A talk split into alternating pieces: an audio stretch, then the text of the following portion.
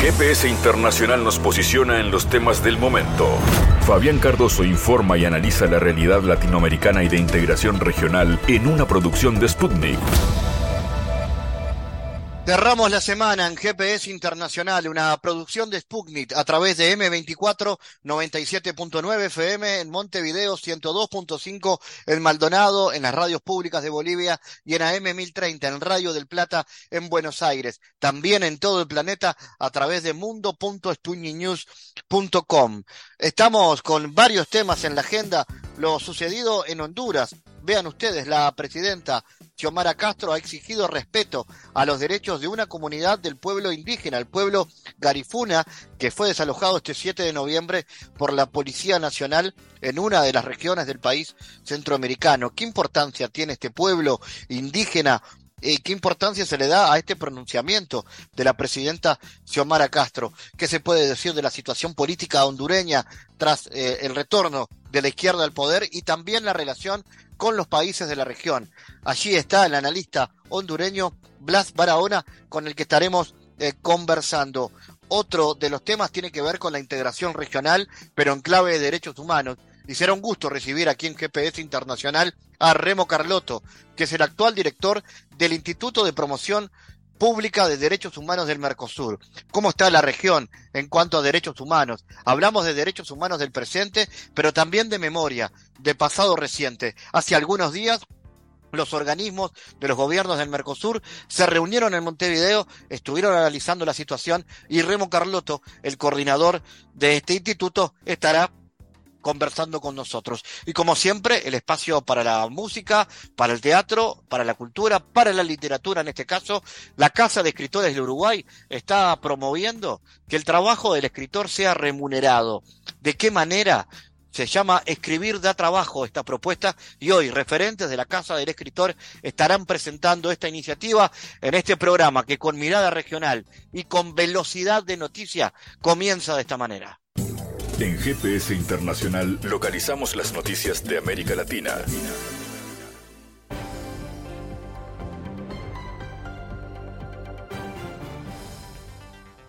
Para cerrar la semana, noticias, el presidente de Cuba, Miguel Díaz Canel, planea visitar Moscú la próxima semana para sostener una reunión con el presidente ruso Vladimir Putin, afirmó a Sputnik el embajador cubano Julio Antonio Garméndez Peña.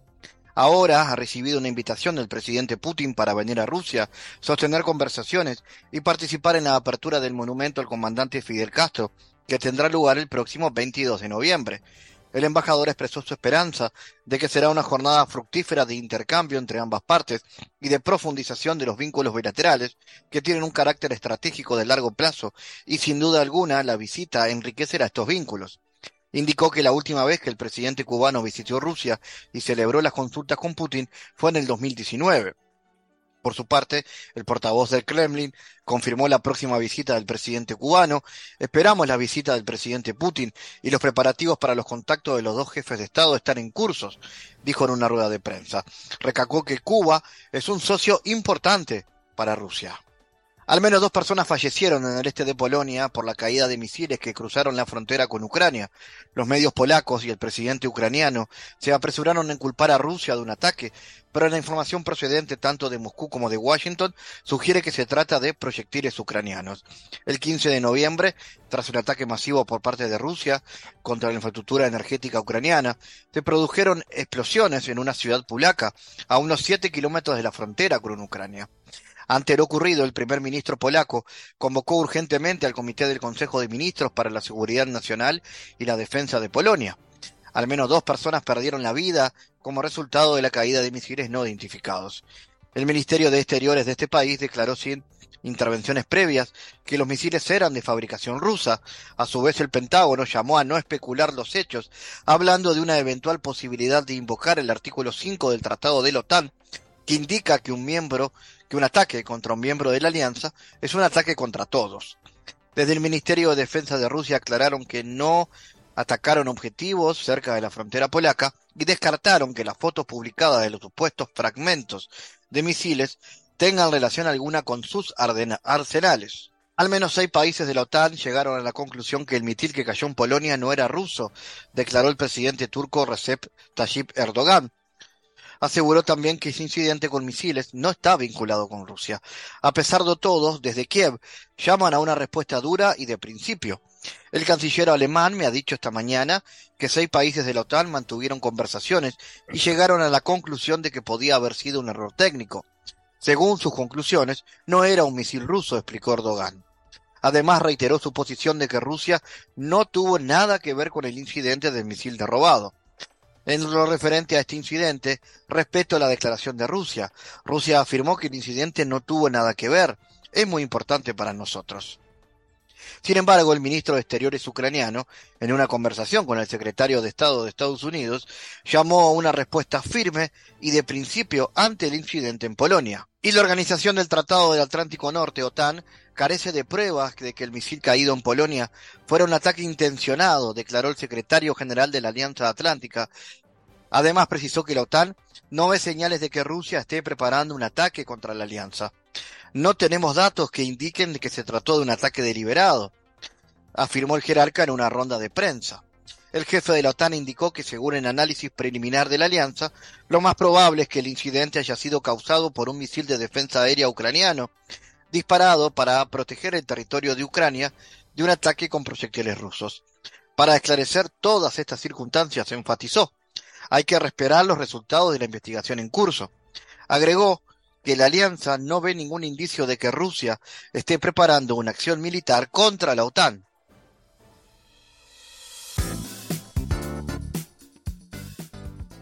La presidenta de Honduras, Xiomara Castro, exigió respecto a los derechos de la comunidad del pueblo garífuna, que fue desalojado el 7 de noviembre por la Policía Nacional en la parte insular del país centroamericano. He solicitado informes del violento desalojo ordenado judicialmente, no fui informada previo a ejecutar el desalojo. Los garífunas reclaman justicia por sus tierras ancestrales. Esto debe ir a juicio, no a desalojo que criminaliza derechos. Exijo libertad inmediata y respeto a derechos humanos, expuso la mandataria a través de la red Twitter. También se sumó a esto el canciller Enrique Reina, quien condenó el violento desalojo judicial de tierras ancestrales de la comunidad garífuna de Punta Gorda en el departamento Islas de la Bahía, un archipiélago compuesto por seis ínsulas en aguas del Mar Caribe. Exigimos respeto a convenios internacionales, a los derechos humanos de los pueblos originarios, a los garífunas y afrohondureños, así como la liberación de las personas detenidas. Para analizar este y otros asuntos que atañen a la actualidad de Honduras, vamos a recibir al analista Blas Barahona. Eh, Blas, ¿cómo analizas el procedimiento, el pronunciamiento de la presidenta Xiomara ante el desalojo de este pueblo indígena y cuáles son las causas de estas medidas violentas por parte de la policía y también del Poder Judicial. Buenas tardes, Fabián. Un placer y un, mucho gusto poder expresar y hacer un análisis de toda, un análisis de coyuntura de lo que está pasando en este momento en Honduras, sobre todo con este desalojo que se llevó a cabo en Isla de la Bahía, concretamente en la isla de Robatán. Eh, estas tierras son tierras ancestrales que vienen desde tiempos de la colonia y cuyos pobladores tienen títulos ancestrales, que esos títulos son inviolables. No se pueden tocar, no se pueden trasladar, no se pueden modificar en lo absoluto.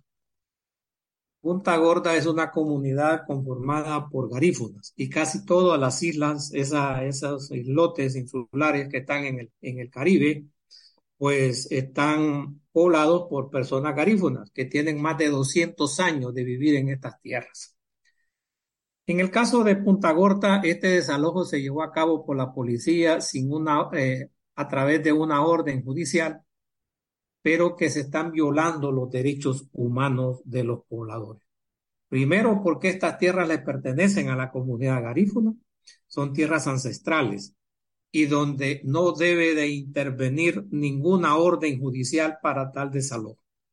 El problema es que dentro de estas tierras o estas tierras también las está reclamando una empresa transnacional que llegó a esta zona a invertir en lo que se conoció como sedes, que son las zonas especial de desarrollo y empleo, que era la venta de la nacionalidad, la venta del territorio que se hizo en el gobierno pasado de Juan Orlando Hernández.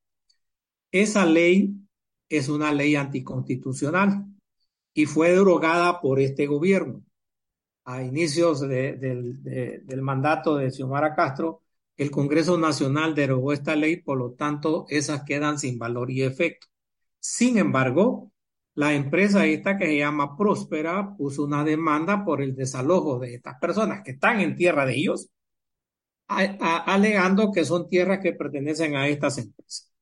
La policía intervino porque la policía en los años anteriores, durante los gobiernos pasados, pues esa era la forma de operar.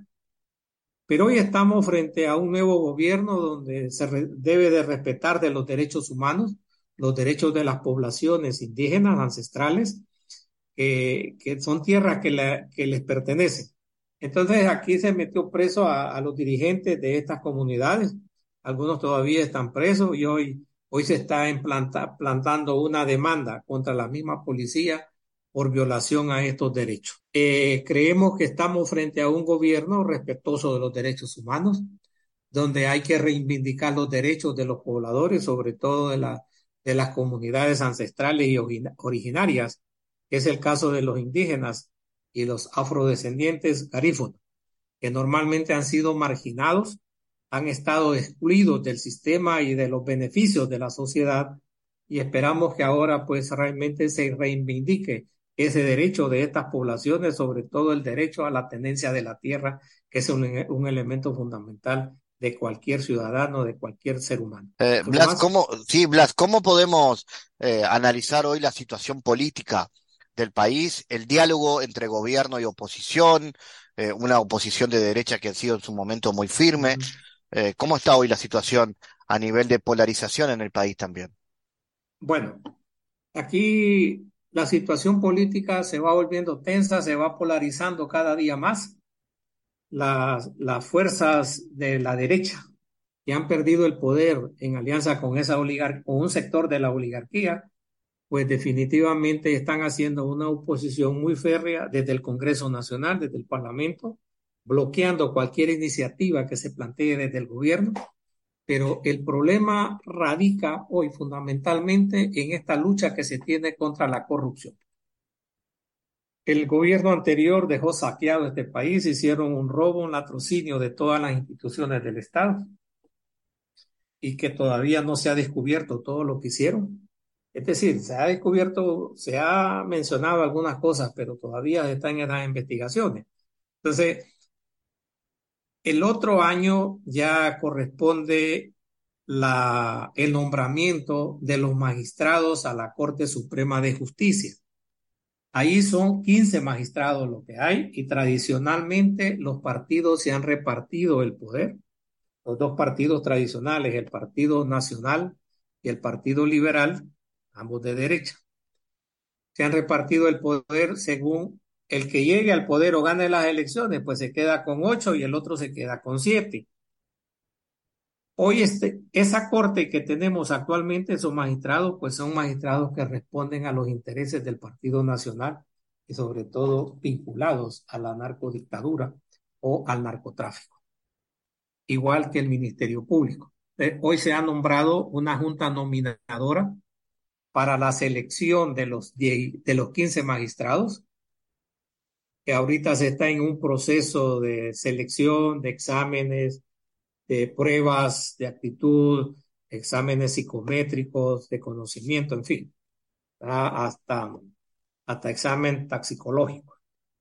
Entonces, la, la oposición está empecinada que el, la Corte debe, la Corte Suprema debe ser un reparto de poderes un reparto por lo menos entre los tres partidos mayoritarios, Partido Nacional, Liberal y Libre. Ellos dicen que cinco cada uno para conformar los, los 15. Pero se une Partido, Partido Nacional y Partido Liberal y quedan 10 a 1, 10 a 5, perdón, contra Libre. Entonces, eso es una lucha que está ahí y esa lucha pues está, está llevando a una confrontación política tensa, ¿va? La situación no deja de ser un poco conflictiva. Por otro lado, el Partido Nacional pues está en una oposición a todo lo que está haciendo este gobierno y desgraciadamente el Partido Libre en el poder pues no tiene el control todavía absoluto del Congreso Nacional porque Libre solo tiene 50 diputados, el Partido Nacional, que es el que perdió las elecciones, el partido de Juan Orlando, tiene 44 diputados y el Partido Libre Liberal tiene 23, 24 diputados. Y entonces el Partido Libre estableció una alianza con el Partido de Salvador Narrala, que es el, el, el primer, bueno, el designado presidencial, que sería una especie de vicepresidente. Una alianza, pero el partido solo tiene 10, 10 diputados en el Congreso. Entre Libre y ese partido hacen, hacen 60. Y para tomar cualquier decisión eh, por mayoría simple, pues se requieren 65 diputados para tener el control. Entonces, Libre ha tenido que jugárselas eh, estableciendo con algunos diputados del Partido Liberal. en el Congreso hay un desbalance y es ahí precisamente donde se está dando la lucha política. Eh, también se habla ya en los argot popular, en los corridos, que aquí lo que se está fraguando es un golpe de Estado, un nuevo golpe de Estado. Pero nosotros creemos que un golpe de Estado en estas alturas en Honduras no tiene asidero. Primero, porque las condiciones políticas no son las del, las del 2009. Segundo, los militares no están en las condiciones ni en la ventaja de dar un golpe de Estado, porque eso sería rechazado por la población. Aunque un sector de la oligarquía sí está pujando porque se lleve a cabo eso. O incluso controlar la Corte Suprema de Justicia, porque ahí es donde se llevan a cabo los juicios, las extradiciones y también controlar el Ministerio Público para poder llevar a un juicio político a la mandataria, a la presidenta Xiomara Castro. Y entonces a través de eso también se está queriendo interpelar al Congreso Nacional para que se declare ilegal la junta directiva que está actualmente en funciones, que es la que dirige el diputado eh, Luis Redondo, que es del partido de Salvador, ¿va? que no es de Libre, en la alianza. Entonces, hay un sector, incluso de Libre, de unos diputados que se fueron con el otro sector, con el lado oscuro, y entonces se quiere que se declare ilegal, ya se, interpuso demandas en la Corte Suprema de Justicia para que la Corte Suprema declare ilegal esa junta directiva y entonces irse a una nueva elección donde supuestamente la controlaría el Partido Nacional, junto con, con algunos disidentes de Libre, diputados de Libre. Entonces, y de esa forma controlarían también la Corte Suprema de Justicia. Si se controla el Congreso Nacional, la Junta Directiva del Congreso Nacional, controlarían la elección de los, de los nuevos magistrados a la Corte Suprema de Justicia y el nombramiento del fiscal general de la República. De la situación política que está en este momento en Honduras, ¿va? Entonces, ahorita está en ese proceso. Hoy llegó a Honduras una misión internacional de veedores, de observadores, para ver cómo está el proceso de selección de los magistrados, eh, cómo está trabajando esta junta nominadora en ese proceso de selección. Entonces, esto le da, le da una credibilidad al proceso y creemos pues que, que el proceso debe ser transparente y que los magistrados que se nombren a la Corte Suprema sea por capacidades, sea por méritos, ¿va? Y no por cuestiones políticas, porque entonces estaremos regresando a las mismas prácticas que se han venido haciendo anterior a lo que se quiere hacer y que sea con transparencia. Eh, y Blas, no, quería preguntarte por las reformas más importantes que este gobierno ha realizado eh, a nivel local, pero también en su mirada regional. ¿Han habido cambios hacia adentro y hacia afuera? Correcto. Una de ellas de las reformas fue la eliminación de la ley que, que, le daba potestad al capital transnacional, a las empresas transnacionales de venir a comprar, a apoderarse del territorio nacional con esto de la sede las zonas especiales de desarrollo y empleo. La ley se deroga. Y hoy lo que está, lo que está pendiente son algunas demandas que están queriendo interponer parte de este capital transnacional, de estas empresas, como esta empresa próspera que, está reprimiendo a los pobladores en, en las islas de la bahía, otras que están en el sur del país, que están queriendo poner una demanda por más de 10 mil millones de dólares al Estado en esa reforma. También se, se hizo otra reforma, se eliminó el empleo por hora, que les que estaba quitando derechos, cercenando derechos a los trabajadores. Eso fue eliminado, porque a los trabajadores se despedían y se volvían a contratar como trabajadores por hora, sin derecho a seguro social, sin derecho a vacaciones ni prestaciones. Eso fue eliminado. Y ahorita se está trabajando en una ley precisamente de protección a, a los, mm, llama, a los testigos, se llama la ley de, protección a testigos, que ayudan a los testigos protegidos en casos emblemáticos. Y también se está trabajando el gobierno en una ley de política exterior para que sea una ley mucho más transparente y con respeto, con, de respeto sobre todo a la autodeterminación del país como un país soberano, donde no haya intervención. Sin embargo, estas acciones se han, se han estado torpedeando desde la Embajada de Estados Unidos, interviniendo en los asuntos internos de la política exterior del país. Y el canciller de la República, Reina, ha tenido que llamar a la embajadora y poner las cosas claras en una actitud muy patriótica y, y de nacionalismo, que se respete pues esa, esa independencia como Estado y sobre todo el derecho a decidir y de la autodeterminación. Entonces, esas son parte de las reformas que se han venido haciendo. Eh, eh, hay otros proyectos ahí, pero, pero que algunos se han detenido. Por ejemplo, la, la, una ley de reforma a la seguridad nacional, el Consejo Nacional, el Consejo Nacional de Seguridad, porque en el gobierno anterior había un control de los poderes. En ese Congreso, en ese Consejo Nacional de Seguridad, pues estaban todos los poderes del Estado y los dirigía el presidente de la República de ese entonces. Y ahí se eliminó la independencia de poderes. Con este gobierno lo que se quiere es separar esos poderes y que ese Consejo Nacional realmente sea dirigido desde la presidencia de la República. Y que, el y, y que los demás poderes pues tengan su independencia. Esa, reforma está parada ahí, está bloqueada, precisamente porque aquí están los intereses del Partido Nacional y, se ponen en juego el, el, problema del combate y ataque a la corrupción. Esa es la situación que se está viviendo. Eh, e, el otro año es un año decisivo, sobre todo a partir de febrero, porque es la elección de los magistrados a la Corte Suprema. Entonces, aquí se está en una crisis, en un estire y encoge, incluso en negociaciones, cómo poder solventar toda estas, esta problemática que se está presentando. Desde Honduras, Blas Enrique Barahona, gracias por tu análisis. Gracias, Fabián, un placer, estamos a la orden siempre. Mucho gusto. Analizamos los temas en GPS Internacional.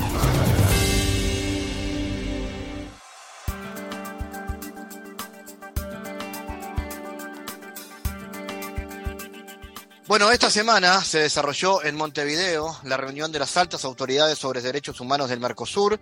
En el marco de la presidencia pro tempore del Mercosur del Uruguay se ha realizado eh, esta reunión donde han participado además organizaciones vinculadas a derechos humanos y donde las autoridades han presentado el avance de las acciones del Instituto para la Promoción de Derechos Humanos para promover, acompañar e intercambiar experiencias sobre políticas públicas en derechos humanos de los estados parte del Mercosur.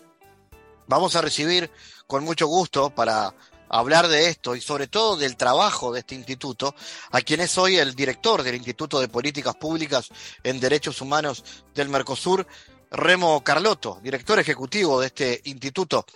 Remo, bienvenido a GPS y lo primero es saber qué hace este organismo a nivel de la estructura del Mercosur, qué temas trata y de qué manera. Bueno, un, saludo Fabián. Eh, el Instituto de Políticas Públicas en Derechos Humanos del Mercosur es una institución de derechos humanos internacional creada en el marco del proceso de integración regional, eh, cuyo eje central no es el funcionamiento como otros, otras áreas de derechos humanos a nivel regional, como puede ser el Sistema Interamericano de Derechos Humanos, que son organizaciones de control y monitoreo de, los derechos humanos en, los países, en este caso de América, sino que el, IPPDH, como denominamos a, este instituto, es un instituto que trabaja sobre las políticas públicas que llevan adelante eh, los tres poderes del Estado en cada uno de los países miembros y en los países asociados. Esto significa que se trabaja sobre una agenda vinculada a la formación y la capacitación de agentes públicos en materia de derechos humanos, la realización de recomendaciones y acciones eh, junto con cada uno de los estados y de un trabajo coordinado con eh, las instancias eh, institucionales del proceso de integración regional, entre las cuales está la reunión de altas autoridades en materia de derechos humanos, que es el organismo rector en materia de derechos humanos para la región.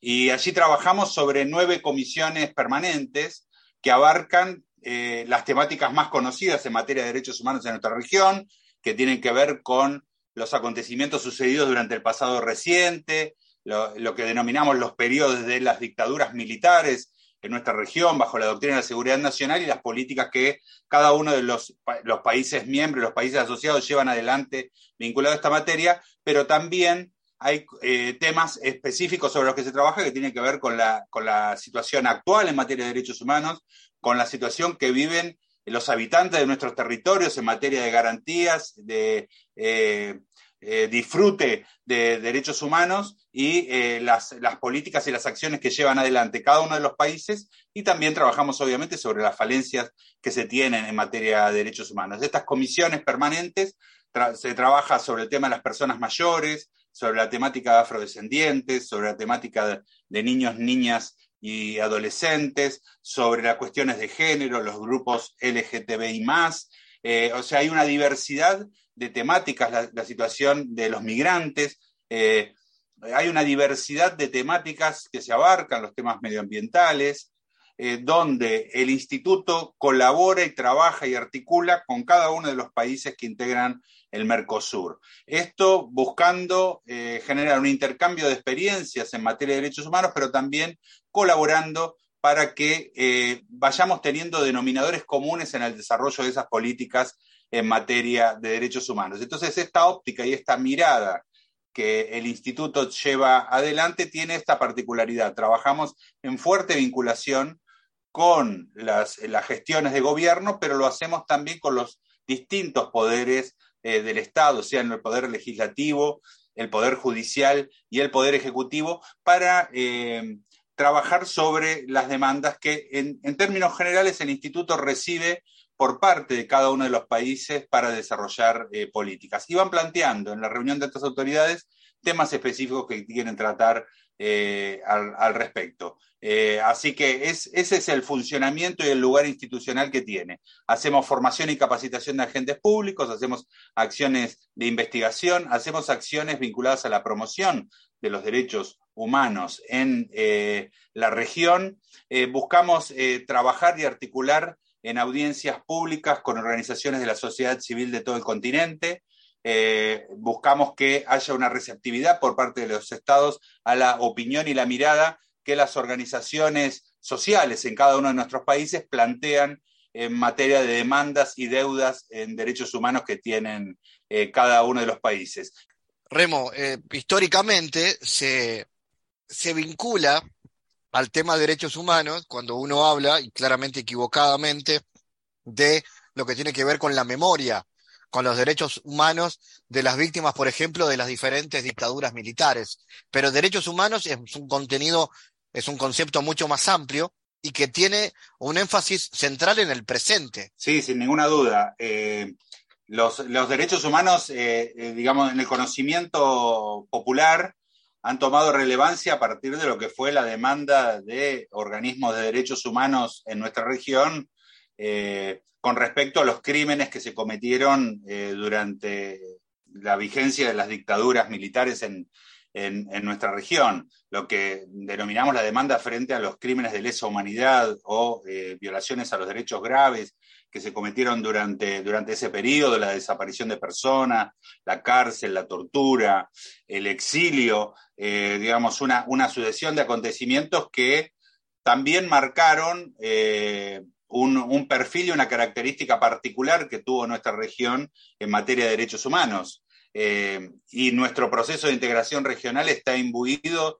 en la transición democrática de esas dictaduras a los gobiernos democráticos que imperan en, la actualidad en nuestra región. Recordemos que vivimos el periodo más largo de democracias eh, constantes en nuestra región eh, y eso es también producto de la elaboración y la interpretación que se hizo de nuestros países de lo que nos sucedió durante los periodos dictatoriales, teniendo en cuenta que cada uno de los países llevó adelante procesos de transición con eh, particularidades. Pero la mirada sobre los derechos humanos desde, desde, la, desde la, perspectiva que, trabajamos y que interpretamos es las, eh, eh, los acontecimientos de la vida cotidiana de los habitantes de nuestros territorios. Es lo que les sucede con el acceso a derechos esenciales, como pueden ser desde el agua potable hasta la alimentación, que tiene que ver con los derechos económicos, sociales, culturales y ambientales que, eh, deben regir para eh, la garantía de los derechos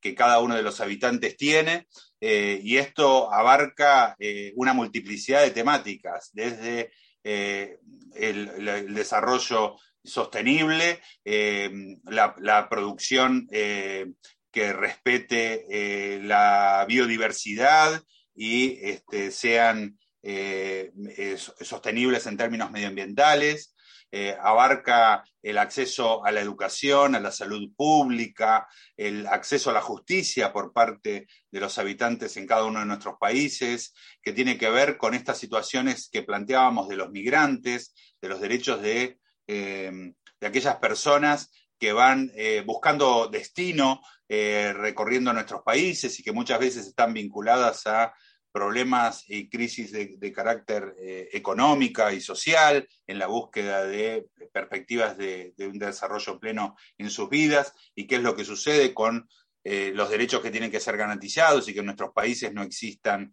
actos de xenofobia, que no existan actos de racismo. O sea que la mirada y la interpretación de lo que significan los derechos humanos es sumamente abarcativa, interpreta e interpela la, forma en que eh, la administración de lo público y el pleno desarrollo de los derechos de los habitantes eh, se armonicen y que los estados sean garantes de esos derechos esenciales de nuestros pueblos y no violadores de los derechos esenciales de nuestros pueblos. Y eso tiene que ver con lo que sucede en, en la vida cotidiana y que abarca también a temas por ejemplo, como el ejercicio de la profesión de periodismo, ¿no es cierto? La libertad de expresión, el acceso a la información, la posibilidad de eh, poder obrar con transparencia en el desarrollo de las políticas públicas, la posibilidad de que sea informado, la administración de los recursos públicos. Todo eso también tiene incidencia sobre el respeto y la garantía de los derechos humanos. Específicamente lo que trabajamos es fuertemente con los instrumentos que desde la comunidad internacional, a través de la eh, Organización de las Naciones Unidas, o a nivel regional, a través de la Organización de Estados Americanos, hemos impulsado a lo largo de, los años y que nos dan también, inclusive plasmado dentro de nuestras constituciones nacionales en nuestros países, nos dan los instrumentos internacionales de derechos humanos como una bitácora para garantizar el pleno ejercicio y goce de estos derechos por parte de nuestros pueblos. Remo, esta es una, es una región que puede parecerse, el Mercosur, pero que no es igual. Y en esa no igualdad está el concepto de la desigualdad, incluso entre los ciudadanos de un mismo país. ¿Cómo se encara eso en clave de derechos humanos? Bueno, nosotros, eh, eh, uno de los temas que estamos hablando y, tratando en este, en este presente es eh, lo que ha significado la pandemia eh, para nuestra región, lo que ha significado a nivel global, pero lo que ha significado en particular en nuestra región. Nosotros podemos dar una definición muy precisa que, eh, quienes ejercen la presidencia de nuestros países lo, están diciendo con mucha claridad. Vivimos, eh, Latinoamérica es la región más desigual del planeta, no es la más pobre, es la más desigual, es la región donde hay países ricos con pueblos pobres, donde la concentración económica es muy marcada, donde una porción muy pequeña de la población tiene una inmensa riqueza acumulada y donde los procesos distributivos de los recursos que no son comunes, son los bienes comunes a, nuestros pueblos, no son distribuidos de manera justa y equitativa. ¿Esto qué significa? Significa que nosotros somos una región productora de alimentos, pero tenemos eh, eh, parte de nuestra población que pasa hambre. tenemos la reserva eh, más importante de agua dulce y de agua potable del planeta y, no tenemos la totalidad de nuestra población con acceso al, agua potable. Entonces, encontramos estas situaciones de extrema gravedad y estamos analizando desde el instituto en este, en este tiempo eh, las consecuencias que ha, dejado la pandemia, porque si algo generó eh, la, eh, la pandemia ha sido una mayor concentración económica. ¿no? Hubo quienes, una, inmensa mayoría que perdió eh, eh, recursos y bienes durante este periodo y y una pequeña élite que ha profundizado su enriquecimiento. Entonces nosotros tenemos que mirar este, esta realidad social para comprender que detrás de la profunda desigualdad que existe en nuestros países existe una violación a los derechos esenciales que nuestros habitantes tienen que tener. Entonces, lo que propiciamos en el análisis de las políticas públicas en derechos humanos es facilitar los procesos de una mejor distribución de la renta en cada uno de nuestros países. Y esto tiene, sin ninguna duda, un desagregado distinto en cada uno de los países de, eh, la región. Hay países donde han desarrollado, por ejemplo, durante la pandemia, acciones y políticas que tienen que ver con contener esa crisis económica que se estaba viviendo producto de la parálisis que provocó eh, esta verdadera catástrofe humanitaria que tuvimos nosotros durante dos años.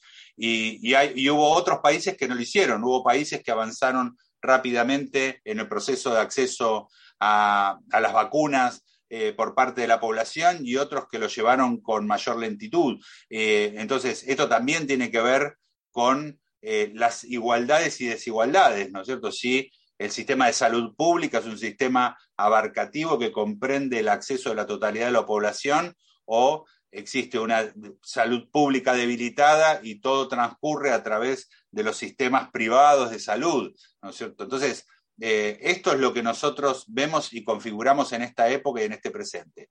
Somos una región eh, donde existe mucha desigualdad que incluye también asimetrías entre las realidades de nuestros países. El Mercosur tiene uno de, sus objetivos es resolver también en el proceso de integración las asimetrías que existen en nuestros países, de elevarnos y, ir llevando todos un proceso en donde igualemos y fortalezcamos el ejercicio de los derechos y el desarrollo de las políticas públicas de carácter inclusivas en, nuestros países. Y somos también parte del sur global. ¿no es cierto? Somos parte también de el sur postergado, el sur que paga las cuentas de las catástrofes que el norte próspero genera en nuestro planeta. Entonces, ahora hay un conflicto bélico en Europa Central y estamos viendo que eso tiene consecuencias sobre nuestras economías, sobre nuestros procesos productivos, sobre este, procesos recesivos o procesos inflacionarios en términos económicos en nuestra región, que tiene que ver también con transferencias de recursos económicos del sur global hacia este norte cuando el norte entra en crisis. Entonces, todas estas situaciones también configuran una mirada y una interpretación desde desde el sentir profundo de los derechos humanos, porque también tenemos que comprender que la lucha por los derechos humanos es la que después se expresa en herramientas, instrumentos, legislaciones y pactos y tratados internacionales de derechos humanos que buscan dar respuesta a esa demanda que los pueblos van expresando a partir de vivir en sociedades donde eh, imperan procesos de carácter eh, injusto. Por eso, nuestro desafío y nuestra bitácora a nivel regional es fortalecer el proceso de integración, buscando articular y trabajar en un proceso que esa integración sea garante de vivir en sociedades inclusivas e igualitarias en términos sociales, económicos, culturales y de participación en la vida y en la cosa pública. ¿Qué podemos destacar entonces de lo que ha sido esta última reunión de autoridades celebrada en Montevideo? ¿Qué noticias, si es que así se llama, lo que surgió de allí? Yo eh, voy a destacar eh, un punto muy, particular desde mi mirada. ¿sí? Eh, el, Mercosur funciona con presidencias pro tempore semestrales por parte de cada uno de los países miembros y va, va, siendo rotativa, estuvo Paraguay, Uruguay, ahora va a asumir Argentina esa presidencia y después lo hará Brasil. Eh, durante eh, ese ejercicio de la presidencia hay una serie de acciones que tienen que ver con la continuidad de eh, diálogos, discusiones y fomento de políticas en el marco del proceso de integración que los países continúan. Y otras improntas particulares que le pone ese país durante el ejercicio de la presidencia pro tempore. Yo quiero destacar que eh, por parte de Uruguay lo que encontramos es un, fuerte incentivo a acercar eh, el diálogo del proceso de integración hacia los países asociados del Mercosur, esto es hacia Chile, hacia Bolivia, hacia Perú, hacia Ecuador, Colombia, hacia el resto de los países que eh, eh, conforman eh, Sudamérica en, su conjunto y que sin ninguna duda esta, esta mirada y esta interpretación que ha puesto la presidencia pro tempore de Uruguay es fundamental para el proceso de integración de mediano plazo. Esta descripción que hacemos de la situación, de la pandemia, del conflicto bélico que se está viviendo en Europa y de la situación global en términos de la discusión de, las políticas medioambientales requieren que nosotros fortalezcamos y tengamos mucha más cotidianidad en la vinculación y en la relación entre nuestros países, en las miradas, en la mirada de nuestros pueblos, de, los, de nuestros intelectuales, en la mirada que tienen las organizaciones eh, sociales y de derechos humanos sobre lo que está sucediendo en nuestra región para fortalecer, compartir. Eh, sin ninguna duda, la discusión en el mundo se da en base a bloques y Sudamérica tiene, eh, tiene esta característica que, planteábamos de ser parte de una región profundamente desigual, pero al mismo tiempo tiene una experiencia de acción, de articulación y de lucha de nuestros pueblos, que es también una enorme riqueza con la que contamos para desarrollar, para alertar y también para demandar, ¿no es cierto?, en materia de cumplimiento y garantía de derechos en, nuestra región.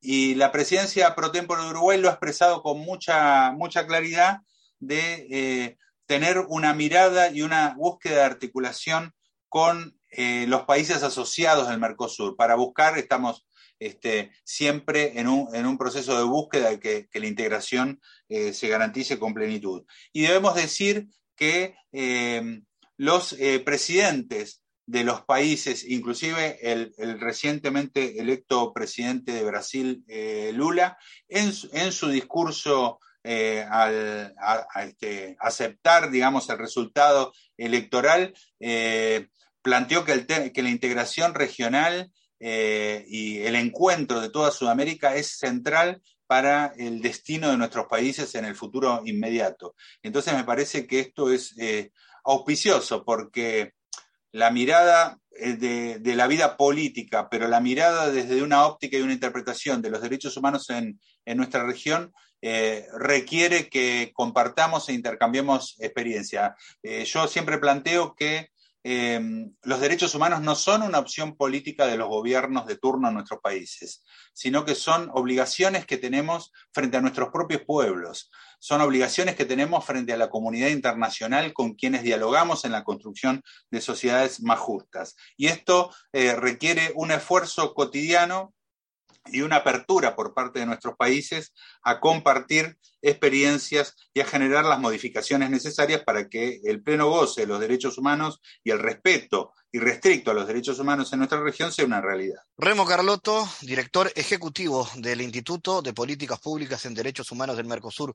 Gracias por estar en GPS. Muchas gracias a ustedes, un placer y un saludo a la audiencia.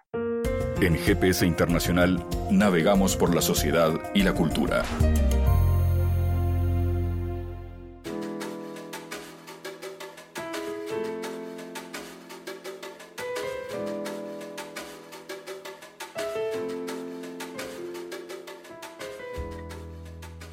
Bueno, en Uruguay se discute la posibilidad de que eh, se comiencen a arancelar las actividades literarias, porque escribir da trabajo, así lo propone un grupo que eh, tiene esta iniciativa perteneciente a la Casa de Escritores del Uruguay.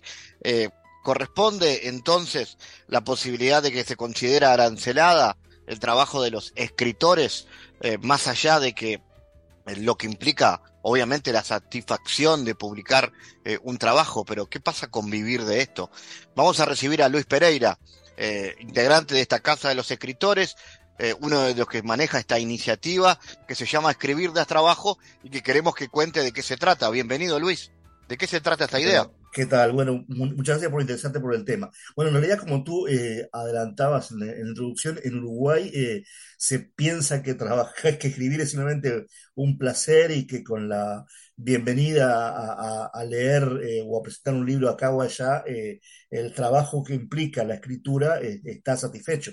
Y obviamente nosotros pensamos que no. La Casa de Escritores de Uruguay hace tiempo que viene tratando de plantearse la profesionalización del oficio del escribir, eh, hay antecedentes. En Uruguay, lamentablemente, se, da por dado que, que, la lectura de poesía o la presentación de un libro o redactar un prólogo eh, son oficios, eh, digamos, que se hacen por la atribución de, de, beneplácito y nada más, pero tenemos experiencias en otras partes del mundo donde esto se ha asumido como, como, como lo que es, como una actividad profesional y que tiene que ser retribuida.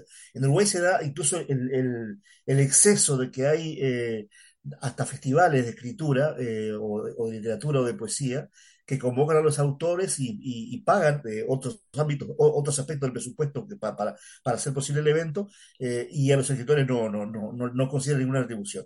Lo que proponemos en la Casa de los Escritores es una, un arancelario, digamos, que se tome como referencia que abarque precisamente las actividades vinculadas a la literatura. Algunas ya las dije, ¿verdad? Charlas, lecturas, presentaciones, ponencias, eh, participación en, ciclos, eh, eh, presentaciones, redacción de prólogos, incluso talleres, que los talleres sí se pagan, pero no hay una, una referencia, digamos, a tomar de cuánto se debería cobrar, quedan al talante de, del responsable del taller. Esa es un poco la idea, digamos, poner en valor lo que no está puesto en valor ahora y contribuir de esta manera a la profesionalización del campo literario, lo decíamos el otro día en la, charla, no solamente de... esto, no, impacta solamente en que el escritor cobre por su trabajo, impacta también en la calidad del ecosistema literario, porque pasa muchas veces, lo han comentado los colegas, lo comentó Manuel Higuera en la, charla del lunes, a la que te hace referencia, del lunes 7 en la, Feria del Libro, que pasa que una, muchas veces el autor autora va invitado a una actividad que no está bien organizada eh, y que el autor, por lo tanto, va para, para un público reducido, para leer para tres personas, o, o en el caso de, las escuelas, lo contaba Magdalena, no, no hay lectura previa en el centro educativo de la obra del autor o autora que invitan, y por lo tanto eso también es una actividad que, que fallida finalmente. ¿Qué, ¿Qué, eco principal encontraron de esta idea y cómo lo han planteado hasta ahora? Bueno, mira, eh, entre los, estamos haciendo una ronda de consultas, creo que te lo dije, eh, a, a, escritores y escritoras. Lo primero que hicimos fue eso, redactar un borrador, después este, enviar el borrador a, a escritores, escritoras, narradoras, poetas, de juveniles, etcétera. Eh, te diría que la amplísima mayoría, todos, todo lo que hemos consultado hasta ahora, eh, que hemos preocupado, hemos, nos hemos preocupado de, consultar a, gente que está en diversos sitios, ¿verdad? Escritores reconocidos, otros no tanto, etcétera. Eh, todos unánimemente han entendido que esto es absolutamente necesario e imprescindible y que en realidad tendríamos que haberlo hecho, mucho antes. Lo que en paralelo estamos haciendo es, bueno, ya hicimos el lunes 7 pasado la mesa redonda la, en la Feria del Libro con Madre Alguera, Hugo Chugar y, Horacio Caballo. Los tres se expresaron también a favor de, de esto, bueno, con opiniones para mejorar el proyecto, etcétera. Eh, suponemos que vamos a hacer otras mesas redondas, otros conversatorios similares para poner esto en valor eh, durante el comienzo del año próximo. Y la idea es que en el primer semestre tengamos aprobado mediante una reunión abierta, una asamblea abierta, una consulta abierta, algún tipo de mecanismo abierto a todos los interesados, interesadas, escritores, eh, para darle, digamos, formalidad y cierta legalidad a, este asunto, porque si bien es la Casa de los Escritores la que lo está impulsando como institución, no pretendemos que sea el proyecto que represente solo a quienes son socios hoy de la casa. Pretendemos que sea que represente y que lo tomen como, como válido eh, la mayor parte de los escritores y escritoras que, que, que, están en, el circuito cultural. Eh, esto iría más allá de lo que es el llamado derecho de autor, que eso sí está regulado. Claro, claro, claro, por supuesto, esto no tiene nada que ver con el derecho de autor. El derecho de autor es justamente la única retribución que, que formalmente tienen los escritores hoy, eh, que, en general es el 10% del precio de venta al público de, los libros que, llegan a la librería y que son vendidos, y que además es un tema que, no es el tema de ahora, por lo tanto no, no, vamos a entrar en eso, pero, pero también merecería mucha atención, porque también, digamos, no son la mayoría, los escritores que efectivamente perciben este, retribución por el concepto de derecho de autor, eh, las cifras no siempre son eh, transparentes, las cifras que, el escritor maneja en cuanto a cuánto se vendió su libro, es otro tema, pero sí, el autor es el único aspecto claramente eh, retribuible hoy y formalizado, eh, de hecho, ya que, ya que estamos en comentarios anexos, digamos, eh, hay otra iniciativa que estamos manejando desde la Casa de los Escritores, en este caso con la Fundación Mario Benedetti, que es la incorporación de los escritores a la ley del Estatuto del Artista y Oficio Conexo, que se, se sancionó el año 2008 que prevé, por lo tanto, mecanismos para, para, para, ordenar, normalizar el trabajo de, los de los artistas, pero que, como recordarán, eh, esa ley no incluye ni a escritores ni a artistas de, de, las artes plásticas, incluso solamente a, a, artistas de teatro, de danza y de música. Pretendemos que eso también sea modificado, pero es otro proyecto que estamos recién comenzando. ¿Cómo es la vida de un escritor en Uruguay? ¿Cómo, cómo hace? ¿Cómo, en términos criollos, cómo se revuelve más allá de esta dificultad? Ahí tenemos varios niveles, ¿verdad? La mayoría de los escritores, hay, que, hay, que, hay que decirlo, tiene, tenemos eh, otro, otra vía de sustento económico, ¿verdad? Eh, o, son docentes o, o, son empleados de alguna empresa pública o privada. Eh, periodistas, digamos, eh, básicamente los oficios del, del, escritor se reparten en, te diría docencia, periodismo como, como, como lo mayoritario, aunque habemos otros que, que hacemos o hicimos otro tipo de actividad. Eh, pero bueno, eso no quiere decir eh, nada a la hora de definir el trabajo del escritor.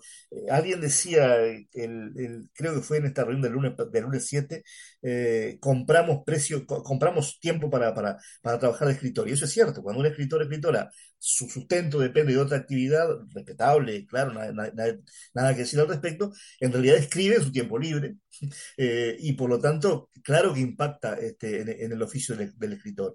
Eh, contaban el otro día los colegas en la actividad del lunes 7 que cuando uno es invitado a una actividad, medio obvio lo que voy a decir, pero para que los oyentes entiendan, uno es invitado a una actividad, de ejemplo, en un centro educativo, ejemplo, en una ciudad del interior, ejemplo, en un barrio del, de Montevideo distante donde, donde, vive, etcétera, eh, implica obviamente desplazamiento, implica tiempo, implica preparación de la actividad, eh, y todo eso implica que si te invitaron es porque tenés una obra, tenés una trayectoria, tenés un, un grado de profesionalismo que hace que, que, que, que, sea importante para el realizador que tú vayas a, a esa actividad. Luego, si no te retribuyen, ese tiempo quien lo paga, digamos. Eh, lo decía Magdalena Liera en la charla del, lunes 7, ella es docente, y para ir a, en el caso de, de, de, quienes son docentes, en el caso de ella en particular, a, otra escuela o otro centro educativo a, a, una charla a propósito de su libro, eh, tenía que, digamos, contar con horas eh, de su trabajo, digamos, obtener permisos, en fin, o incluso perder horas.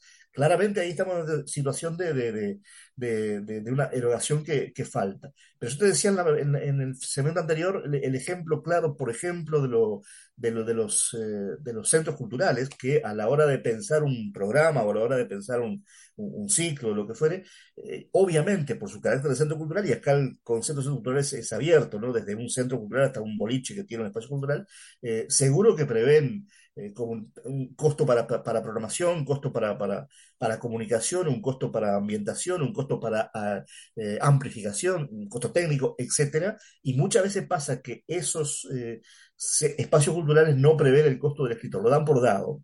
Venís porque es bueno que te invite, etcétera. Bueno, hemos estado en eso hace bastante, ya deberíamos haber mucho tiempo antes haber planteado una iniciativa de ese tipo. Es cierto que algunos de los colegas no lo ven como necesario todavía, en parte por esto de que su retribución viene de otro lado y por lo tanto que el escribir, eh, amparado en una cierta visión romántica que viene de hace mucho tiempo, eh, el escribir se ve por fuera de, lo, de lo, remunerado de o, de del concepto de oficio, lo que fuera. Pensamos que son cosas a discutir, ¿verdad? Así como la mayoría de los compañeros que hemos eh, consultado se han expresado a favor de que y, y, entienden que está bien que haya una retribución, te comento que hace un par de meses la Fundación Benedetti organizó un ciclo que seguramente ustedes conocen, La Pluma y el Pan, en la que durante varias semanas convocó a varios autores eh, uruguayos y revisando lo que los autores uruguayos dijeron y dijimos en ese ciclo, la mayoría de nosotros también se expresó en ese momento a favor de que eh, considerar el escritor, el oficio del escritor como, como un trabajo y el, oficio de escribir como un trabajo y por lo tanto eh, pensar mecanismos de retribución para ello. Finalmente, Luis, saber un poco del trabajo de la Casa de los Escritores. ¿Qué tarea cumple? Bueno, la Casa de los Escritores Nuclea eh, fue fundada hace casi 20 años. El año que viene estamos celebrando 20 años y estamos pensando desde ya con el equipo de dirección que preside Diego Cubel, integran Raquel Diana, Gabriel Weiss, Jenny Goyen, Sonia Otero y Margarita Heinze, te, dije toda la directiva, eh, estamos pensando ya una, una manera de celebrar, corresponde celebrar, fue fundada, eh, eh, como te dije, en el 2003 en un proceso muy particular, porque arrancó con actividades previas en el 2002, aquel peculiar año 2002, recordarán algunos de los oyentes una actividad que hicimos en el LATU en el marco de la crisis económica y social de, de, aquella época para recolectar alimentos para los más necesitados. En, ese, en, eso, en, ese, en esos términos, en esos talantes, nació la Casa de los Escritores. Eh, a lo largo de estos años hemos sido parte de, muchas cosas valiosas. Eh, tenemos una historia eh, que nos, parece interesante. Y en este periodo estamos tratando de mm, plantearnos salir de, la, del entorno de los solo socios de la casa y representar al conjunto, a la mayor parte de los que podamos, escritores y escritores de Uruguay, en el entendido de que, de que también hay responsabilidades del Estado, del Estado nacional, del Estado departamental o del Estado local para con las políticas públicas, para con las políticas de promoción y difusión de la literatura, que eh, no siempre eh, se resuelven de manera adecuada, en nuestra opinión, eh, y entre otras cosas nos hacemos parte de la responsabilidad porque eh, al no haber una voz eh, potente de la Casa de los Escritores en tanto que entidad representativa de, quienes ejercemos este oficio, tal vez no hemos sido lo suficientemente interlocutores de los ámbitos públicos como para demandar la existencia de esas políticas. Entonces, en esa clave estamos trabajando, estamos trabajando en este proyecto, estamos trabajando en, la reforma del estatuto del artista, como te adelanté, estamos trabajando además con la Intendencia de Montevideo, tenemos un convenio que ya tiene larga data, eh, por el cual se hacen talleres literarios en, los barrios de Montevideo, que es una experiencia en sí misma re interesante, que algún día podríamos conversar, conversar de ella. Eh, estamos eh, dialogando con, con, la directora de Cultura, con María Subaldía, a propósito del convenio para el próximo año, para bueno, mejorar, como siempre, cada convenio intenta mejorar el anterior eh, ser más abarcativo, etcétera. Y también tenemos una buena interlocución con el, Instituto, con el Instituto Nacional de Letras, que dirige Nicolás Garagopian.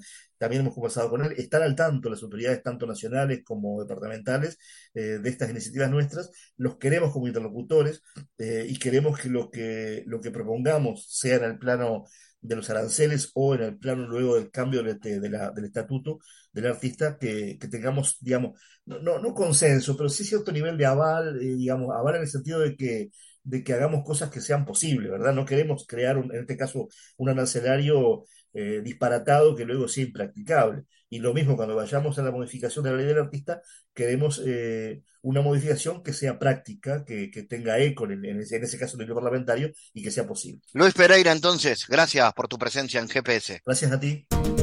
El mundo en GPS Internacional.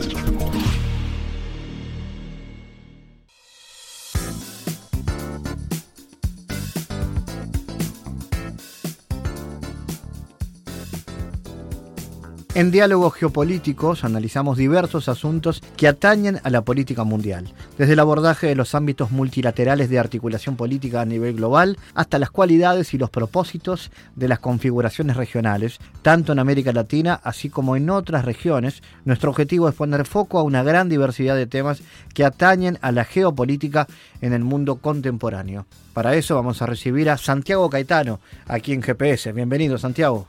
¿Qué tal, Fabián?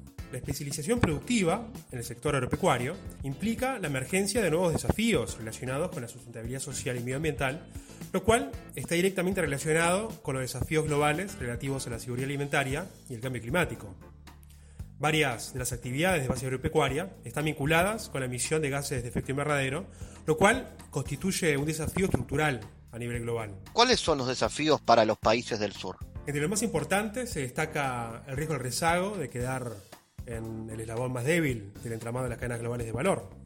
Ello desafía a los países menos industrializados a promover estrategias de innovación en ciencia y tecnología por medio de políticas públicas para sofisticar la producción y escalar en las fases de mayor valor en dichas cadenas. A modo de ejemplo, resulta importante advertir que en el marco de las cadenas de valor agropecuarias, los países del Mercosur participan con exportaciones de insumos intermedios a los diferentes mercados globales integran procesos productivos cuya transformación se realiza en otros países.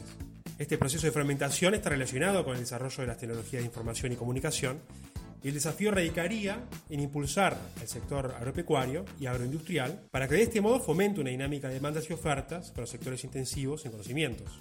Gracias Santiago por tu aporte a GPS Internacional. Gracias Fabián, hasta la próxima. Les recordamos las formas de seguirnos a través de nuestras redes sociales. Somos arroba GPS Inter en Twitter. Estamos también en la red Facebook GPS Internacional y a través de una lista de difusión a través de la red Telegram, donde habitualmente compartimos los contenidos de cada uno de los programas de GPS Internacional, esta producción de Sputnik que se emite en M24 en Uruguay, en las radios públicas de Bolivia, en Radio del Plata en Argentina y a través de nuestra página mundo.sputniknews.com. GPS Internacional es un programa de información y análisis de los temas más importantes del mundo con mirada latinoamericana. Fabián Cardoso en GPS Internacional junto a los protagonistas analizó la realidad. Una producción de Sputnik.